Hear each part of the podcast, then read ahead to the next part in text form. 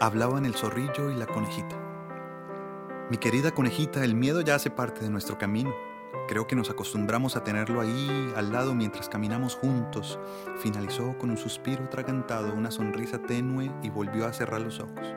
Olvida lo que le dije, mi querido zorrillo, quizá fui imprudente, dijo en un tono leve la conejita y se giró para seguir caminando. Sea como sea, espero que haya crecido un poco más ese centímetro de cariño que dices tener por mí, Alzó un poco la voz el zorrillo mientras se hacía un guiño al infinito, como si le estuviera observando. Porque si no, me esforzaré más mañana, mi querida conejita.